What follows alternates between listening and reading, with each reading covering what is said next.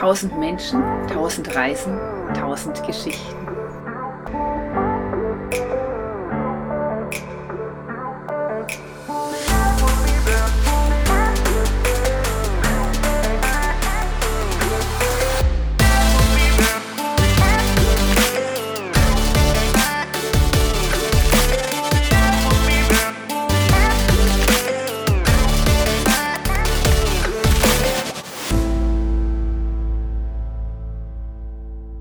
Befinden uns jetzt auf einer Reise, die natürlich jeder machen kann. Und also keine Expeditionsreise in dem Sinne, sondern eine Reise zum Nordkap. Das ist zwar eine weite Strecke, aber kann ja jeder machen.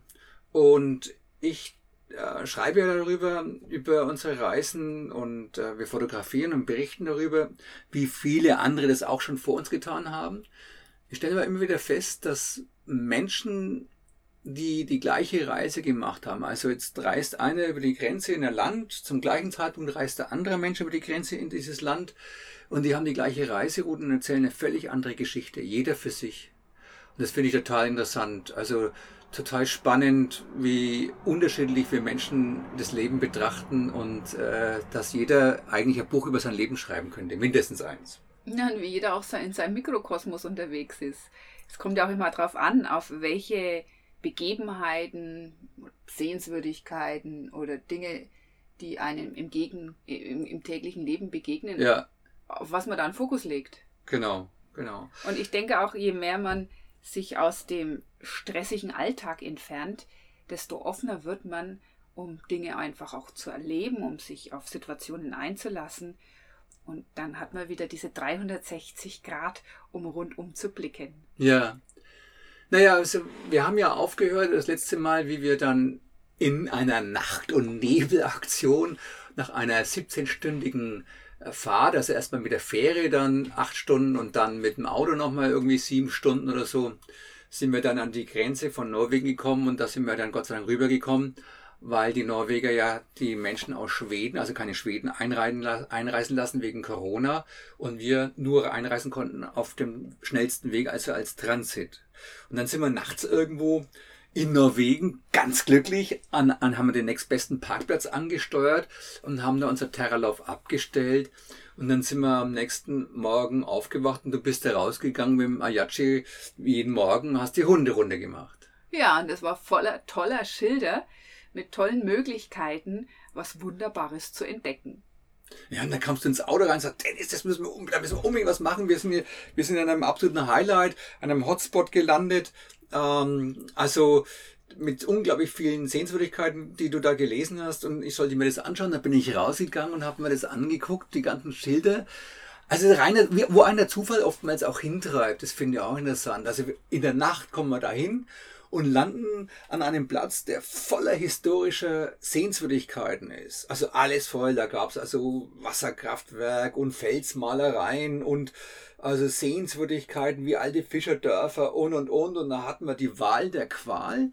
Und ähm, da hast du mich gefragt, was ich mir anschauen will. Naja, die Qual war es ja nicht wirklich. die Qual der Wahl. Die Qual der Wahl, das stimmt. Aber man könnte ja natürlich, äh, das stimmt, die Qual der Wahl. Quälerei ist nicht Nee, herumzufahren. das stimmt, das ist schon cool. Naja, und äh, Na, die Felsmalereien wollten wir uns als erstes ansehen. Das hat ja auch sehr beeindruckend ja, genau. bereits auf diesem Schild ausgesehen und dann sind wir da gleich mit wehenden Fahnen hin. Da sind wir dann hingefahren, es waren ja 15 Kilometer von, uns, von dem Ort aus, wo wir geparkt hatten. Und da sind Felsmalereien ähm, aus der Bronzezeit und äh, bei, dem bei dem kleinen Ort Beckby. Und die haben wir uns angesehen und da waren wir die einzigen, wie jetzt die ganze Zeit schon die einzigen, oder gab halt keine Touristen. Und das ist der Hammer. Also das sind, das sind rote Zeichnungen in, auf, auf schwarzen oder ja von, vom Gletscher geschliffenen Felsen. Und da haben die Menschen damals ihre Schiffe drauf gemalt und ihre, ja, ihre, also da gab es den Tänzer, der, der, die eine Figur heißt der Tänzer. Also auf jeden Fall waren wir auf Einschlag in einer anderen Welt. Wir sind kaum in Norwegen angekommen und so, und sofort wurden wir von einer, ja, von skurrilen, von einer skurrilen Stätte äh, beschenkt, ja. Du, da möchte ich gleich dazu sagen, wenn du die Bilder so schön beschreibst, die kann man auch bei uns auf der Webseite ansehen. Das ist dennis-katzer.com. Wie heißt das Update zu diesem Podcast? Das weiß ich noch nicht, das schicke ich heute erst weg. naja, das wird man dann schon finden. Ja, genau, das werden wir auf jeden Fall, wird man das finden und wir berichten ja live, also was ist, ja, live ähm, auf unserer auf unserer Webseite über unsere ganzen Erlebnisse und jetzt das erste Mal auch in, in der Podcast-Situation. Naja, auf jeden Fall war das ein, ein toller Tag und ein toller Abend. Und wenn man sich dann vorstellt, man wandelt dann durch einen Wald und da geht die Sonne unter. Das sind alte Bäume und da gab es dann Gräser, so lilafarbene Gräser und die roten Felszeichnungen auf diesen schwarzen Felsen und dann liefen da noch Ziegen rum. Also irgendwie waren wir auf, auf Anschlag in, in einem Wald der Feen und Elfen. Und äh, ja, wer, wenn einer Reise tut, dann kann er was erzählen. Man muss sich einfach nur bewegen. Ja, am nächsten Tag, nach diesem wunderbaren Ausflug, sind wir dann weitergefahren und haben uns das nächste Highlight dieser Region angeguckt. Und das war äh, das größte Wasserkraftwerk, Saarpfossen heißt das Ding. Äh, ist der wasserreichste Wasserfall in Europa. Und da sind wir in diese Stadt gefahren. Das war eigentlich ein recht hässlicher Anblick mit diesem ganzen, äh, war diesem Kraftwerk da. Aber dieser Wasserfall war immens beeindruckend, wieder durch Zufall dahergekommen. Wir lassen uns ja einfach ein bisschen äh, treiben durch diese Reise, haben das erste Mal, also seit langer Zeit auch mal wieder, nehmen wir uns die Zeit dafür, es zu genießen. Und wir finden dann hm, wir campen nicht auf dem Campingplatz, weil wir mit unserer Terra Love überall stehen können. Das ist ein eigenes Kraftwerk mehr oder weniger. Da haben wir 200 Liter Wasser drin. Da haben wir Strom drin, Heizung, alles, was man also so braucht, um autark zu leben. Für mindestens, würde mal sagen, 10 Tage können wir da locker irgendwo bleiben. Und da sind wir auf dem, auf, da haben wir so einen ganz kleinen Parkplatz entdeckt und also mitten in dieser Stadt und da waren wir an diesem Fluss neben dem Wasserkraftwerk, also an dem Highlight direkt daneben gestanden und hatten da ähm, einen wunderbaren Abend. Du bist dann also spazieren gegangen mit Ayachi und wir haben da ein paar Aufnahmen gemacht und dann haben wir uns auch den, das, Wasser, das Wasserkraftwerk angeguckt. Also fand ich auch wieder cool, dass man dann einfach irgendwo bleibt und äh, mit, da fahren die Radfahrer vorbei und du kannst dann mit dem Hund was machen. Interessanterweise auch ist diese Sache, was wir festgestellt haben mit dem Anleinen. Ne? Ja, also genau, sehr idyllischer Platz. Und ich spiele ja sehr, sehr gerne mit dem Ayachi-Ball, eben weil er so gern den Ball hinterherjagt. Aber in Norwegen ist es tatsächlich so, da achten die sehr stark darauf, dass die Hunde angeleint sind. Also ich habe da in einer kleinen Ecke mit dem Ayachi gespielt und da kam eine Frau, die war weit weg, die hat dann schon gerufen, ich soll den Hund anleinen. Ich meine, es sind zum einen Menschen, die Angst haben, klar gibt's und Ayachi ist ja kein kleiner mit seinen 35 Kilogramm. Aber zum anderen auch, wir gehört zu haben, das war dann später auf der Reise, dass bis zum 31. August die Hunde sowieso an der Leine zu führen sind wegen dem Wild. Genau. Aber jetzt weiß ich nicht. Das ist wir, gesetzlich. Das ist gesetzlich, aber ich glaube grundsätzlich haben die die Hunde hier schon sehr, sehr gerne an der Leine. Ja, aber es ist Leinepflicht. Also das, ich denke mal, also bis zu dem Datum, wo du genannt hast, irgendwann im äh, Ende August wegen ja. den Kälbern, ähm, die es halt gibt natürlich außerhalb der Städte. Äh, also äh, auch in den, in den Wäldern muss man unbedingt ähm, die Hunde alleine führen. Aber ja, das klingt ja total äh, romantisch, was du gesagt hast mit dem Treiben lassen. Mhm. Ganz so ist es nicht, weil wir dürfen nicht vergessen, du schreibst sehr, sehr fleißig alle unsere Erlebnisse auf. Du magst die Koordinaten. Und ja, durch das Fotografieren sitzen wir schon auch länger an Plätzen fest wegen der ganzen Archivierung. Also, um vielleicht mal ganz kurz darauf einzugehen, wenn man so eine Dokumentation, eine Reisedokumentation macht, wie wir es jetzt machen seit, ja, seit vielen, vielen, vielen Jahren, äh, braucht man natürlich wahnsinnig viel Disziplin dazu. Also äh, klar, wie du sagst, ich sitze jeden Tag da. Also erstmal äh, geht es darum, einfach die Logdaten, wie weit ist man gefahren an dem Tag, äh, welche Koordinaten, das lese ich dann zum GPS raus, wie sind die Wetterdaten, also welche Temperatur hat es an diesem Tag. Das, das schreibe ich alles auf, damit man, wenn man nachvollziehen, wenn man das dann nachliest, wie die Realsituation war.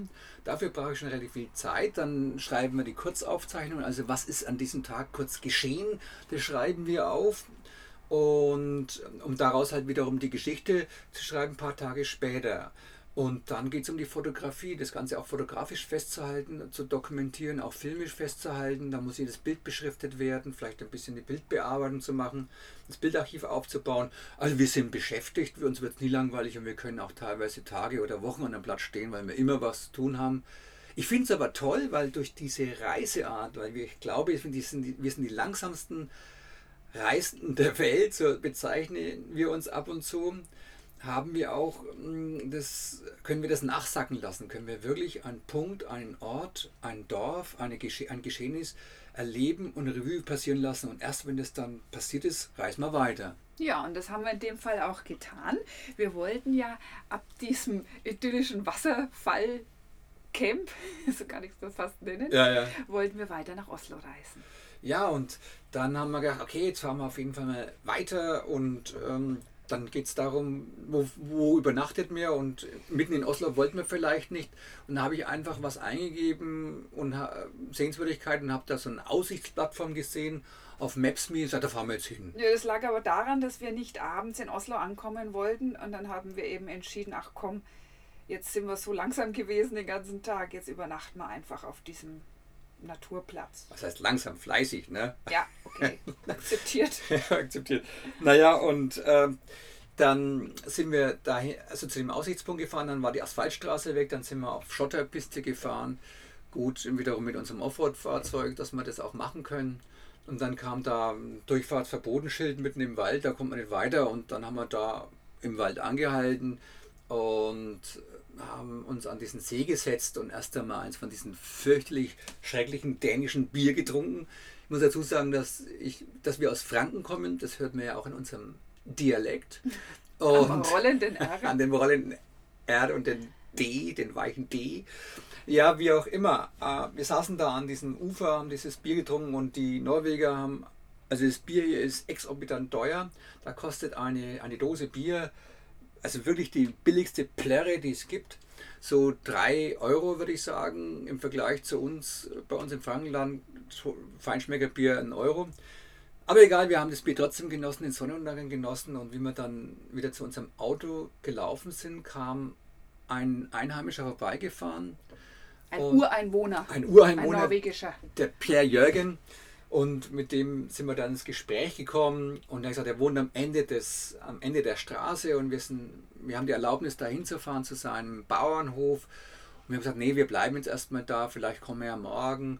Und dann hat sich herausgestellt, er ist Jäger und dann habe ich gefragt, na, Pierre, nach, äh, Pierre, nach was jagst du denn oder was jagt ihr denn? Und dann sagt er, na, ich jage am liebsten Bären. Ich sage, wie Bären? Den großen Braunbär? Sagt er, ja. Und und der geht jedes Jahr nach Schweden, um Braunbären zu jagen und sprach dann von der, von der äußersten Intelligenz des Tieres, des Braunbärens, dass sie sich, wenn es neu, wenn es schneit und es gibt dann frischen, also Neuschnee, dann bewegen sich die Bären nicht mehr, um keine Fußspuren zu hinterlassen. Das muss man sich mal reinziehen. Das finde ich total schlau und ich finde es auch total traurig, dass die überhaupt bejagt werden. Ja, es ist wirklich traurig. Es man muss aber dazu sagen, dass in Schweden ist eins der Länder mit der größten Braunbärpopulation, hat er uns erzählt, auf der Erde. Und die Schweden haben 250 Braunbären dieses Jahr freigegeben zum Abschluss, weil sie sich so extremst vermehrt haben, weil die natürlich auch außer Balance ist. Und das Problem ist für die, für die ähm, Samen, also die Ureinwohner Schwedens, die haben teilweise bis zu 90 Prozent ihrer Kälber verloren, weil der Braunbär die Kälber natürlich wegfrisst und sich das satt frisst und kein Feind da ist. Also insofern schießen geht's die. um ein Gleichgewicht, da geht es darum, ein Gleichgewicht zu schaffen. Ja, und deswegen, ich meine, möchte ich jetzt keinen verurteilen und beurteilen. Es ist halt nun mal so, wir werden ja bei uns auch Rehe abgeschossen und Wildschweine, um das Gleichgewicht in der Natur beizubehalten. Im Idealfall. Ja, und dann hat er auch erzählt, dass er also sehr ungern braun, weil ich ihm gesagt habe, Mensch, Braunbärenfleisch, wir haben in der Mongolei mal Braunbären, also Bärenfleisch geschenkt bekommen von den Tuva-Nomaden, das war ja gar nicht so, war ja ganz lecker eigentlich. Und er sagt, es schmeckt doch toll. Sagt er, nee, er isst das total ungern. Sag ich, warum? Sagt er, aber es ist voller Würmer. Sag ich, ja, davon habe ich schon gehört. Sagt er, nein, es sind nicht die Strychnine oder wie die heißen. Also diese, diese gefährlichen Würmer. Sind die in den Eisbären? Die sind in den Bären, ja, auch Eisbären. Ja. Weil wenn du den Bären dann nicht kochst, das Fleisch nicht kochst, dann geht es in deinen Körper und dann stirbst du dran. Deswegen sind ja ein, einige Polarforscher an diesen, die dann Bären gejagt haben und das Fleisch ungekocht gegessen haben, gestorben. Und so hat er gesagt, nee, das sind nicht diese, diese, mh, mm, diese Art von Würmer, sondern es sind lange Würmer, das merkst du dann, wenn du das Fell abziehst, dann, ist es, dann bewegt sich eben dieses im Fleisch durchsichtige Würmer und er sagt, oh, grausam will er nicht essen. Und insofern fand ich das, ja, fand interessant. Also hätte ich auch nie gedacht. Naja, lange Rede, kurzer Sinn. Am nächsten Morgen sind wir aufgewacht, dann kam er wieder vorbeigefahren und sagte, komm doch mal zu meinem Platz. Da kommen eigentlich ziemlich viele vorbeigefahren. Also ja. es wurde dann langsam interessant, was da wohl am Ende dieser Straße ist. Da haben immer wieder Fahrzeuge angehalten. Und die Norweger, die sind recht redselig, also die nehmen sich Zeit, unterhalten sich gerne. Ja, und dann kam er wieder, der Peer. Und dann hat er uns das zweite Mal eingeladen. Ja, und die, die haben sehr häufig in Norwegen so Cabins, also so Hütten im Wald, wie vielleicht wir in Deutschland so einen kleinen, äh, so Schrebergärten, die Menschen haben, so Kleingärten, haben die hier viel Platz und viele Norweger besitzen einfach ein Stück Land mitten im Wald oder an einem See. Unglaublich toll gelegen. Also ja, wollte gerade sagen, eine andere Landschaftskategorie als jetzt in Deutschland, ja. der Schrebergarten. Und dann haben wir uns, dann sind wir tatsächlich dahin gefahren und äh, dann kamen wir an einem Platz an, das war wie aus einem Bilderbuch. Also ich muss sagen, Norwegen ist jeder Quadratmillimeter schön, traumhaft schön. Und da war, vielleicht wenn man sich das vorstellt, auf einem Hügel, Gras bewachsen, ein altes Bauernhaus, frisch renoviert und man konnte dann in, in, über den Hügel, über das grüne Gras mit Blumenarrangement in diesen Fjord hineinsehen. Ein blauer Himmel, ein paar vielleicht so verzuckerte Wolken am Himmel und dann sitzt, sitzt du da und schaust den Fjord und wir erfahren dann, dass dieser Bauernhof seit dem 15. Jahrhundert besteht. Da kam dann noch ein anderer Nachbar, der Rolf, dazu. Genau, der Deutschlehrer, also wir haben Deutsch mit ihm gesprochen. Ja, ja, der wollte irgendwie Deutsch sprechen. Der hat auch ein bisschen Deutsch verstanden. Ja, und da wir, äh, unterhalten wir uns und der Rolf sagte, er ist da geboren auf dem Bauernhof und er, ja, das eben ist ein, ein, ein Familientraditionshof, wird heute also immer noch genutzt, um Heu, anzu, äh, Heu zu ernten. Und dann hat er auch erzählt von, davon, dass die, ja, dass die Dänen Norwegen besetzt haben. Seit dem 13. Jahrhundert waren die Dänen, die Wikinger da. Und ähm, die Nordmänner, man, die Norweger können auch zu den Nordmännern, sind auch Wikinger. Das war aber, lang, die waren bis 1814 da. Bis 1814 waren die da, genau. Mhm. Also das ist schon beachtlich, wie lange, wenn man sich vor, äh, vorstellt, 514 Jahre, 514 Jahre wurden die Norweger besetzt von den Dänen und dann im Anschluss daran bis 1905 von den Schweden. Das ist eine politische Geschichte, da wollen wir jetzt nicht drauf eingehen, das dauert zu lange. Und dann ja zwischen 1940 und 1945 von den Deutschen im Zweiten Weltkrieg und jetzt sind sie das erste Mal richtig frei seit der Zeit und ein eigenes Land, seit Jahrhunderten das erste Mal ein eigenes Land. Stellt euch mir vor. Und dann haben wir die Norweger besetzt. Er lädt uns zu seinem Platz ein, ja. sagt, wir sollen da mal warten, während wir da mit dem Rolf im Gespräch sind. Und dann kam er zurück mit einer tiefgefrorenen Elchlende, ja. die er uns dann feierlich überreicht hat. Also diese Gastfreundschaft hier abgefahren. Also finde ich einfach abgefahren. Haben wir schon ein paar Mal erlebt mittlerweile. Einmal auch am Nordkap äh, letztes Jahr wurden wir beschenkt mit frischem Fisch, frisch gefangenem Fisch, auch eingefroren. Da haben wir dann eine ganze Mannschaft damit bekochen können später. In Russland? In Russland, ja. Also die, die, die Teilnehmer an dieser Offroad-Tour, die wir letztes Jahr gemacht haben, ein Teil davon. Und diesmal kriegen wir Elchfleisch von dem Jäger geschenkt. Naja, und dann meinte Pierre, wir sollen uns doch von Rolf diesen tollen Platz zeigen lassen, wo es die herrlichen Gelberlinge gibt. Also ja. Pilze würden ganz hervorragend dazu passen, meinten die beiden. ja, und der wollte uns einen Platz zeigen, wo er Gelberlinge sammeln kann, oder? Gesagt, getan. Wir haben uns dann vom Pierre Jürgen verabschiedet und haben den Rolf bei sich zu Hause auf seinen Hof besucht und seine Frau Sigrid. Ja, wobei man sagen muss, es war ja auch wieder so ein Wochenendhaus, was die da hatten, wunderschön. Mm, und den Hof hat er irgendwie abgegeben an den Pierre. Und dann, wie wir dann da waren, war die Sigrid ganz fleißig am Kochen. Seine Frau, ja. Sehr freundlich begrüßt. Sie sprach Englisch, jetzt weniger Deutsch. Sie konnte uns zwar verstehen, aber hat eben ja. Englisch gesprochen. Und sie hatte einen riesen Topf oder eine Pfanne mit Gelberlingen auf dem Herd stehen.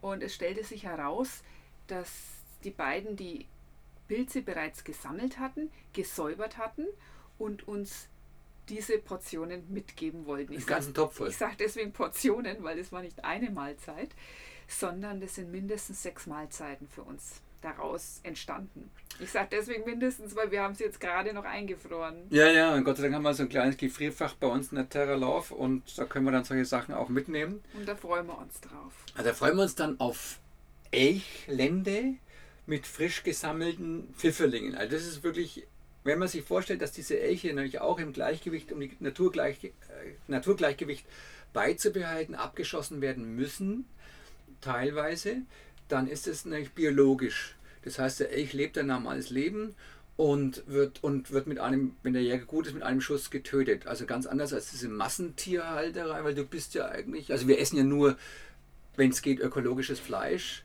wenn überhaupt, also viel ähm, organisches, also ich meine ähm, vegetarisches. Und insofern freuen wir uns jetzt mal auf ein richtiges, tolles äh, Fleisch wieder, oder? Ja, also ich muss sagen, für mich ist es ein absolutes No-Go, Qualfleisch zu essen. Und wie Dennis schon sagt, wir leben viel vegetarisch, aber das ist für mich die einzige Variante, wo ich akzeptieren kann, mal ein Stück Fleisch zu essen. Ja, naja, um das jetzt nicht zu überspannen, machen wir hier jetzt Schluss und erzählen das nächste Mal von, ja, von skurrilen Erlebnissen in Oslo und von einer Boa Constrictor und von, wie man die auf einmal auf dem Schoß bekommt. Und von vielen anderen Dingen, weil wenn einer eine Reise tut, kann er was erzählen.